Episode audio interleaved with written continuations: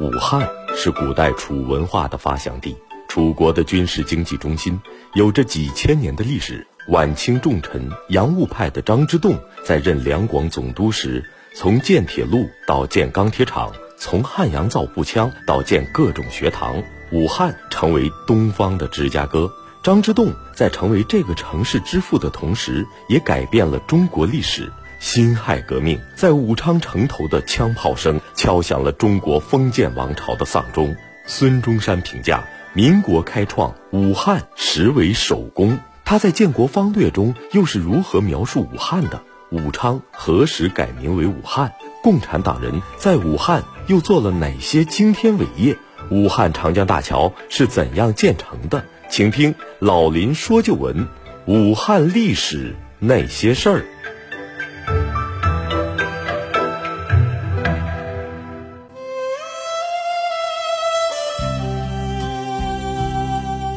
好，听众朋友，广告之后，欢迎您继续收听辽宁都市广播，由林霄带给您的《老林说旧闻》节目。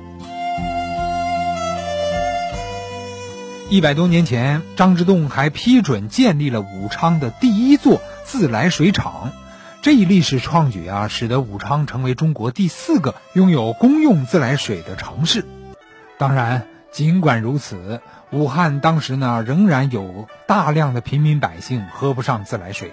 截止到一九一一年，武昌有较大型的官办和民办企业，一共是二十八家，资本额呢大约一千七百二十四万元，居当时的全国第二。当然，当时的中国整个综合国力是非常非常贫弱的，而且清王朝也处于一种风雨飘摇之中。这里的历史资料呢，也仅仅是根据当时的中国现状进行的比较。二十世纪初叶的十年期间，汉口的对外贸易总额始终占全国外贸总额的百分之十左右，成为中国第二个对外通商口岸，是仅次于上海的第二大金融中心和工商都会，形成了驾乎荆门、直逼沪上之势。当时，日本驻汉总领事水野幸吉在《汉口中央支那事情》一书中写道：“与武昌、汉阳鼎立之汉口者，贸易年额一亿三千万两，超过天津，进广东，今位于清国要港之二，将近耳膜上海之垒，使观察者验称为东方之芝加哥。从此呢。”东方芝加哥名扬海外，然而武汉是中国历史发生了翻天覆地变化的大事件，无疑是武昌起义。一九一一年十月十日晚上，武昌爆发了震惊世界的武装起义，它拉开了清王朝倒台的序幕。革命新军攻城第八营的革命党人打响了武昌起义的第一枪，吴兆麟被推举为临时总指挥。起义军兵分三路进攻总督署和旁边的第八镇司令部，很快夺取了位于中和门附近的楚望台军械所，并缴获步枪数万支、炮数十门。此时，驻守在武昌城外的辎重队炮兵营和工程营的革命党人也以举火为号发动起义，并向楚望台挺进。此时的起义人数多达三千多人。晚上十二点，起义军再次发起进攻。在都署附近放火，以火光为标志。佘山与中和门附近的炮兵向火光处发炮轰击。湖广总督瑞成打破了都署后墙，从长江坐船逃走。很快，整个武昌在起义军的掌控之中。此后，汉阳、汉口的革命党人分别于十月十一日夜和十二日攻占了汉阳的汉口。起义军掌握了武汉三镇之后，湖北军政府成立。宣布脱离清朝，建立武装起义军政府，改国号为中华民国。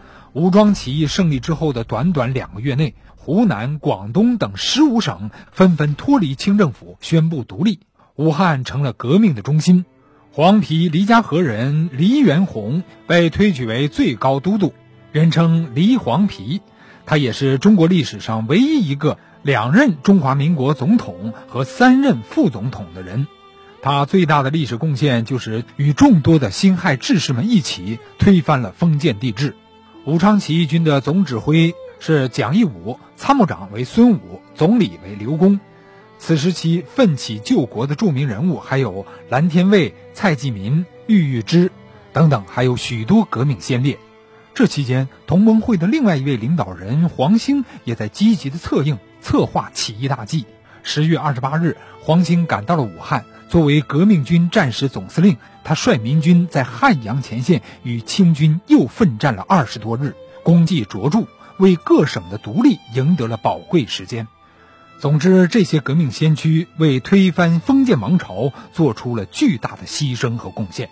一九一二年四月，孙中山访问武昌。对武汉给予了“武汉一呼，天下回应”和“民国开创，武汉实为首功”的评价。孙中山在《建国方略》中写道：“武汉者，指武昌、汉阳、汉口三市而言，中国本部铁路系统之中心；汉口更为中国中部、西部之贸易中心，又为中国茶之大市场。”湖北、湖南、四川、贵州四省及河南、陕西、甘肃三省之各一部，均视汉口为与世界交通唯一之港。至于中国铁路既经开发之日，则武汉将更行重要。所以，为武汉将来立计划，必须定义规模，略如纽约、伦敦之大。一九二三年二月七日。京汉铁路工人大罢工在武昌爆发，北洋军阀吴佩孚调动了两万多军警，在京汉铁路沿线开枪镇压工人，制造了震惊中外的二七惨案。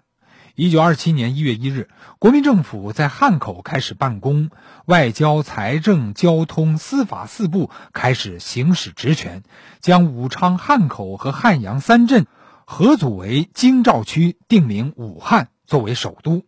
二月二十一日，武汉国民政府正式开始运作。七月十五日，王精卫在武汉发动“七幺五”反革命政变。九月，中共中央长江局正式在这里设立。一九三八年，中日武汉大会战，中日两国军队展开了正面的激烈决战，最终中方军队战败，国民党政府从武汉撤出，后来又迁往了重庆。